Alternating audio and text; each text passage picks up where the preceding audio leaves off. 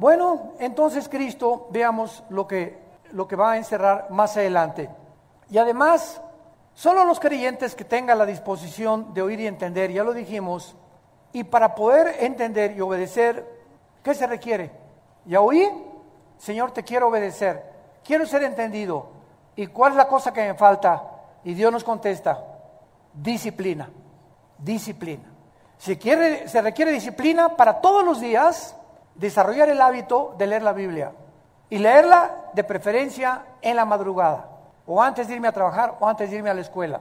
Se requiere disciplina para antes de acostarme, tanto en la mañana como antes de acostarme, recargarme, ya vi las noticias, media hora apago todo y tengo la palabra aquí y comienzo a leer los salmos, los proverbios, a pensar en ella, etcétera, etcétera, y me duermo con la palabra de Dios. Esto requiere disciplina.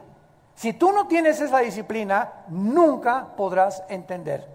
Y así te pasarán los años. Hermano, pues yo a las 12 del día, la Biblia dice, de, día y de noche, Josué, de día y de noche, hermano, a las 3 de la tarde, oh, que la canción, de día y de noche, hermano, yo nada más en la noche, de día y de noche, meditarás, estudiarás en esta palabra que yo te doy. Y entonces dice Dios, Josué 1, 8 y 9, entonces, cuando desde el cielo yo vea que tú estás haciendo lo que yo te estoy diciendo, voy a bendecirte como no tienes idea. Vas a prosperar en todas las cosas que tú hagas en la vida. Te voy a dar dirección a tu vida.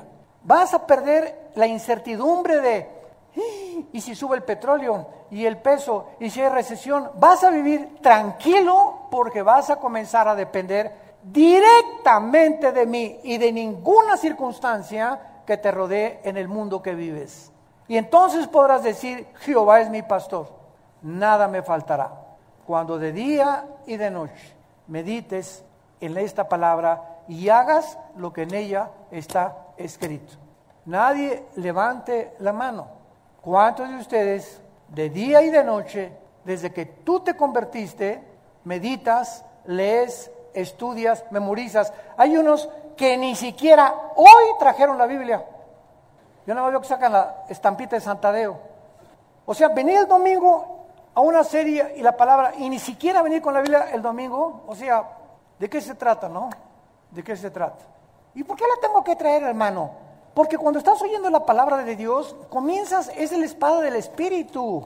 Dice en Efesios 6, entonces Mateo, y le buscas y pues ya llegaste tarde, pero ya el Mateo, y comienzas a buscarle, y que pues Miqueas, y que Amos, y comienzas a tener destreza en el manejo de las escrituras, comienzas a adentrarte, a conocerla, a relacionarte, porque si no tienes un contacto con la Biblia, ¿cómo te vas a relacionar con ella?